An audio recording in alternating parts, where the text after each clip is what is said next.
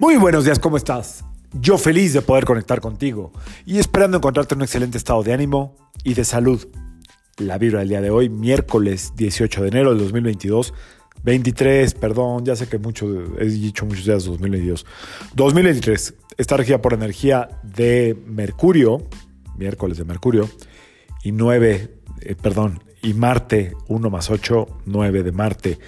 Em, esta vibración combinada tenemos que tener mucho cuidado con eh, las cosas que decimos, cómo lo decimos, eh, en qué tono, ojo con lo que escribimos, ya ven que luego se aparece el hate con todo lo que da.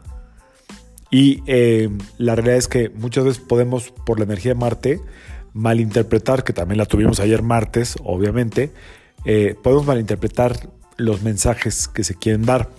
Eh, ahí siempre habrá dos opciones o dos eh, panoramas.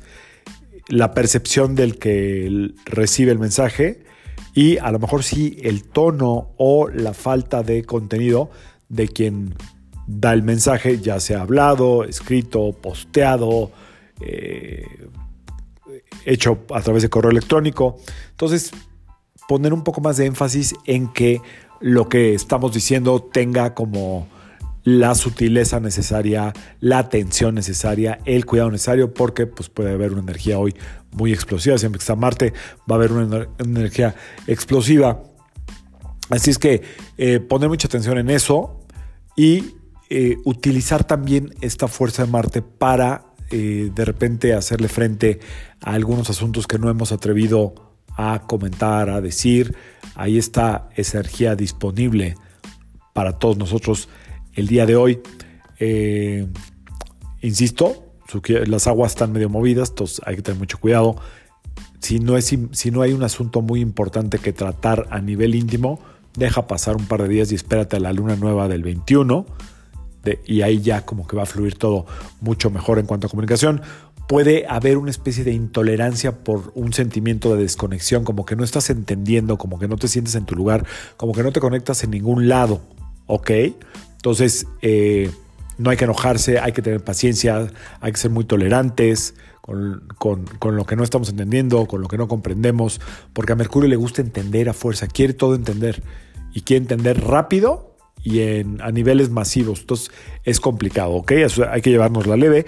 Y em, pues resulta que de las canciones que están eh, eh, de moda de Shakira y de Miley Cyrus, la que es positiva, la de Miley Cyrus, la que habla de que ella se va a regalar flores, de que ella se va a sacar a bailar, de que ella se va a creer a sí misma, ya le robó el primer lugar a la que está eh, atacando a la ex relación.